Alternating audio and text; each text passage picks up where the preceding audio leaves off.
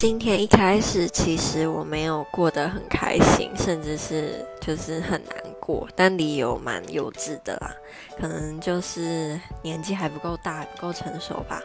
就是在某一堂课上，老师把我们每个人写的一个评论呢，放到大荧幕上，一点一点的去说你哪里不好啊，或哪里要改进等等。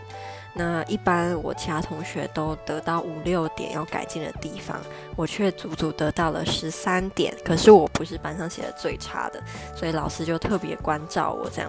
然后我一听，一直听，一直听，一直听，然后就觉得越来越难过，觉得很丢脸，觉得很没有面子，觉得我怎么那么差劲。再加上我在班上最好的同学，他写的非常好，老师一直称赞他多有天分，是不是在英国长大，怎么可以写那么棒？我就觉得自己真的是太烂了，甚至之前甚至还说我。想要当观光部长，作文写的那么差，当什么观光部长？但我现在想比较开了，就是继续努力。